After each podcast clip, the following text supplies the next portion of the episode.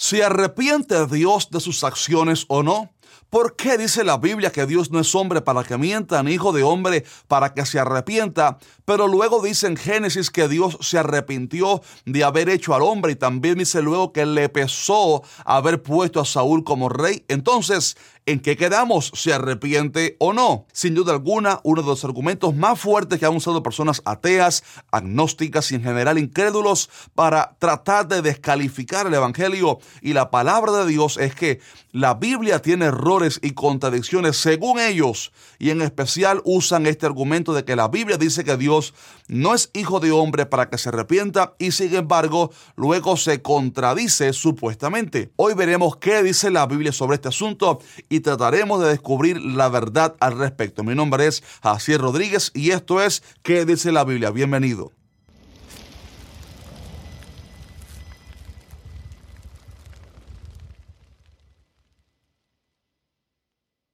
Antes de comenzar quiero darle un gran consejo y es que se suscriba a nuestro canal ahora mismo si no lo ha hecho y que active la campana de notificaciones porque aquí en que dice la Biblia respondemos a tus preguntas más difíciles sobre Dios y la Biblia y estoy seguro que serás muy edificado con los videos que publicamos aquí cada miércoles y además si deseas ayudarnos te pido que nos dejes ahora mismo un fuerte like a este video para mostrarnos así tu apoyo. Bien, para responder a la pregunta de hoy primero tenemos que dejar por sentado algunas verdades absolutas. Primeramente, que la Biblia no contiene errores ni contradicciones como los ateos y críticos quieran hacer parecer.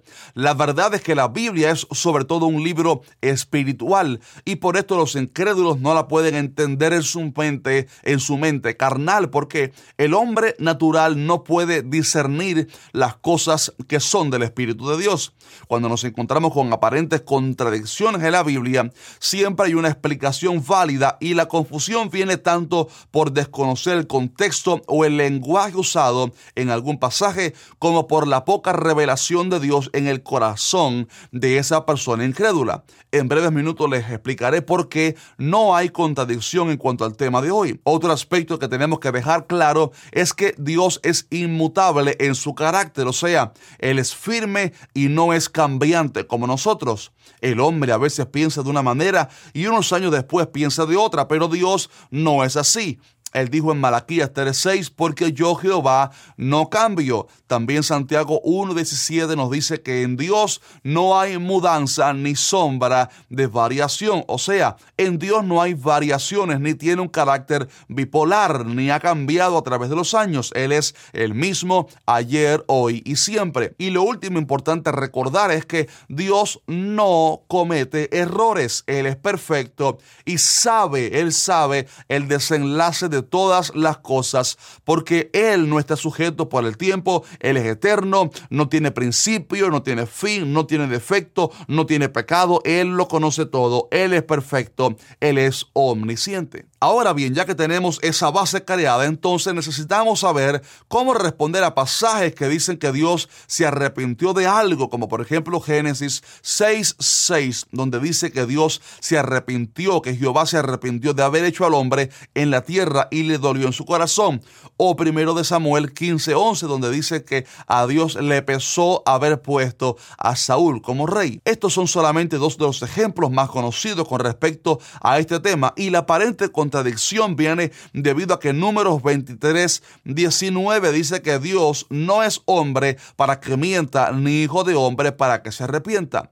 Por esto quiero invitarle a que primero atendamos a ese versículo y comprendamos lo que realmente significa, porque Estoy seguro que las personas que creen que hay contradicción en este pasaje es porque no están analizando el contexto del mismo. Esas palabras que acabamos de leer fueron dichas por un aparente vidente llamado Balaam, quien fue contratado por el rey Balak, rey de Moab, para que maldijera al pueblo de Israel, quien iba avanzando por el desierto y venciendo naciones enemigas que le enfrentaban. Luego de varios intentos de Balaam por maldecir a Israel para ganar el dinero del rey, se dio cuenta que lo que estaba saliendo por su boca era solamente bendiciones para Israel y que Dios no le había permitido maldecirle porque él había prometido bendición sobre su pueblo. Y es en ese contexto de que Dios no podía maldecir a Israel porque él era fiel, donde Balaam dijo que Dios no es hombre para que mienta, ni hijo de hombre para que se arrepienta.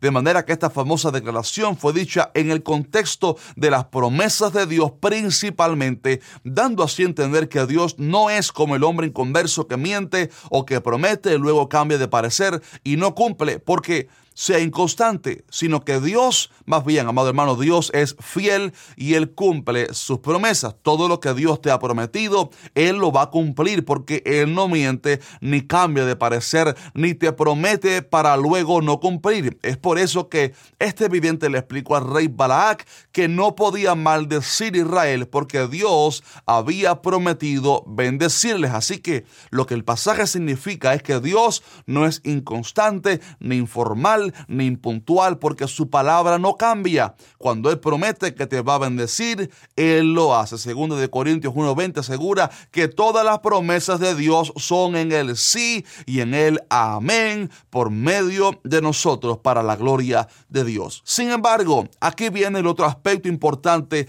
que hay que conocer. Aunque Dios tiene toda la disposición y fidelidad en su carácter para no cambiar su promesa, hay algo que sí puede cambiar el propósito o plan de Dios para una persona o una nación y eso es el pecado. El pecado del hombre puede cambiar una decisión de Dios hacia el hombre y eso no necesariamente rompe la verdad de que Dios es inmutable porque recuerde que todas las promesas y bendiciones de Dios hacia el hombre están sujetas a nuestra obediencia. Para explicarle mejor esto, volvamos a la historia de Balaam porque esta nos responde a toda esta pregunta. El pasaje dice que cuando Balaam vio que era imposible que Dios retractara su bendición sobre su pueblo, este hombre le dio un consejo malvado al rey Balak. Le aconsejó que enviara muchachas moabitas al campamento hebreo para que los hombres de Dios fornicaran y que así la ira de Dios se encendiera sobre la nación y su juicio cayera sobre ellos. Y lamentablemente fue así como sucedió. Dios tenía determinado bendecir a Israel y nadie pudo cambiar su carácter ni propósito, pero cuando Israel mismo se entregó al pecado, esto provocó que Dios derramara juicio y el castigo que no deseaba enviar inicialmente. Baraán sabía que Dios era fiel para cumplir su propósito de bendecir a Israel, pero también conocía que si hay algo que puede cambiar ese propósito es el pecado del hombre. Puede ver usted cómo analizando el contexto del pasaje podemos encontrar la verdad del asunto? El pasaje enseña primero la fidelidad de Dios y su firmeza para cumplir su palabra, pero también enseña entre líneas que el pecado puede hacer que Dios envíe juicio en vez de bendición, no porque Dios cambiara de opinión, sino porque en su carácter santo Él no puede dejar impune el pecado. Ese mismo principio lo vemos en Génesis porque luego de que Dios terminara su creación, incluyendo al hombre, dice que Dios vio todo lo que había hecho y era bueno en gran manera.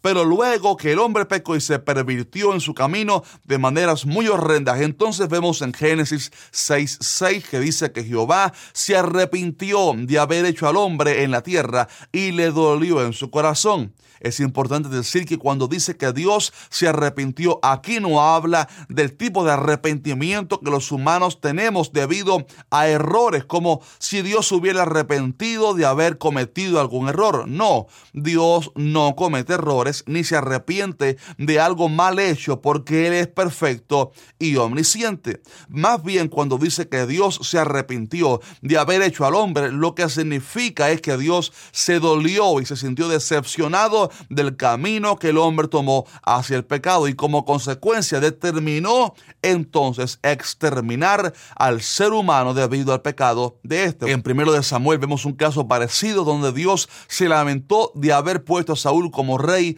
porque éste desobedeció y se pervirtió. Pero pregunto yo, ¿acaso no sabía Dios desde antes que Saúl se desviaría? Claro que sí.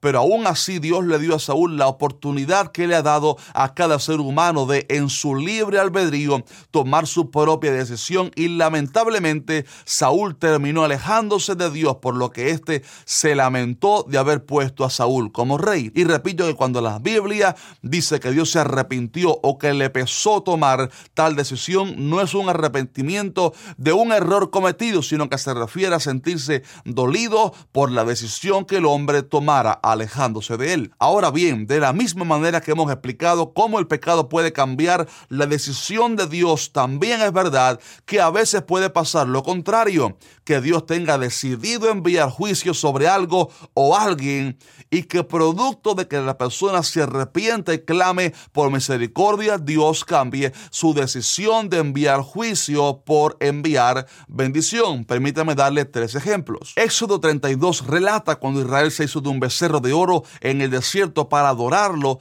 y Dios le dijo a Moisés que iba a destruir a Israel. El Señor le dijo, ahora pues déjame que se encienda mi ira en ellos y los consuma y de ti yo haré una nación grande. Sin embargo, vemos que Moisés intercede por el pueblo clamando que la ira de Dios no sea enviada y que Dios no cumpla esa palabra de juicio.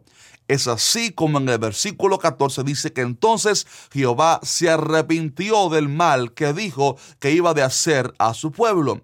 Por favor, note cómo se usa la misma palabra que encontramos en Génesis 6.6. Dios tenía decidido enviar juicio, pero debido a la intercesión de Moisés, Dios no envía el juicio que había anunciado. También en segundo de Samuel 24 vemos la historia de cuando Dios estaba destruyendo a Jerusalén a causa del pecado de David, pero este de repente haya gracia delante de Dios y dice el pasaje cuando el ángel extendió su mano sobre Jerusalén para destruirla, Jehová se arrepintió de aquel mal y dijo al ángel que destruía el pueblo, basta ahora, detén tu mano. Nuevamente vemos a Dios arrepintiéndose del juicio y deteniéndolo y todo debido a su misericordia. Y por último tenemos el caso de Nínive. A esa ciudad Dios le dijo por Jonás que vendría juicio, pero el pueblo se arrepintió y Dios no envió el juicio.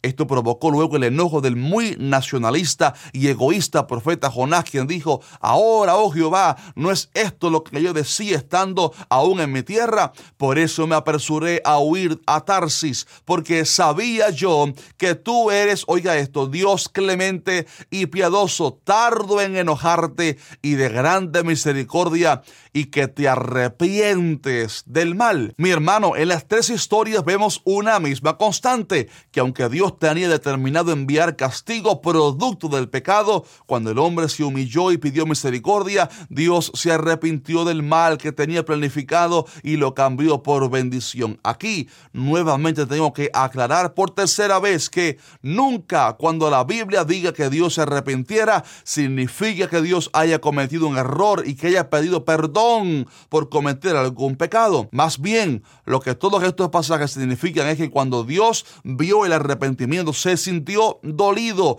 y se lamentó del juicio que estaba a punto de enviar y por lo tanto cambió su veredicto de juicio por uno de amor y gracia. Y eso se debe a que nuestro Dios es misericordioso. Él es tan misericordioso que cuando nos arrepentimos, Él se compadece de nosotros. Joel 2.13 dice que porque que misericordioso y clemente es Jehová, tardo para la ira y grande en misericordia. Oiga esto, y que se duele del castigo. Note esa palabra, se duele del castigo. Ese es el verdadero significado de que Dios se arrepintiera de enviar juicio. Sencillamente, Dios se duele de haber enviado castigo debido a su gran misericordia. Así que resumiendo todo lo que hemos enseñado en este video, estamos de acuerdo en que número uno, Dios es el mismo ayer hoy y por los siglos. Él no cambia ni se modifica según los tiempos. Número dos, Dios no comete errores ni se arrepiente de algún pecado cometido porque Él sencillamente es perfecto y sin mancha.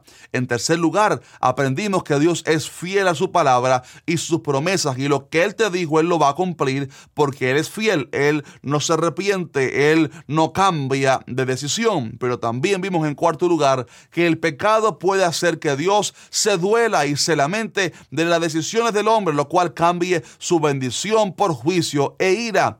Pero también es verdad que cuando nos arrepentimos de corazón, la misericordia de Dios nos puede puede provocar que el Señor se lamente del castigo y cambie su decisión de juicio e ira por una decisión de misericordia y gracia. En resumen, en la Biblia no hay contradicciones, mi hermano querido. Dios es fiel y no cambia, pero todas sus promesas están sujetas a nuestra obediencia. Y por eso en su palabra el Señor dice a los cielos y a la tierra, llamo por testigos hoy contra vosotros que os he puesto delante la vida y la muerte, la bendición y la maldición. Escoge pues la vida para que vivas tú y tu descendencia. Por lo tanto, termino este video animándote a que si hay alguien que está viendo este video y aún no es cristiano y está alejado de Dios, acércate a Dios y Él se acercará a ti. Escoge la vida, humíllate ante Dios y clama por misericordia y Él derramará sobre ti toda la gracia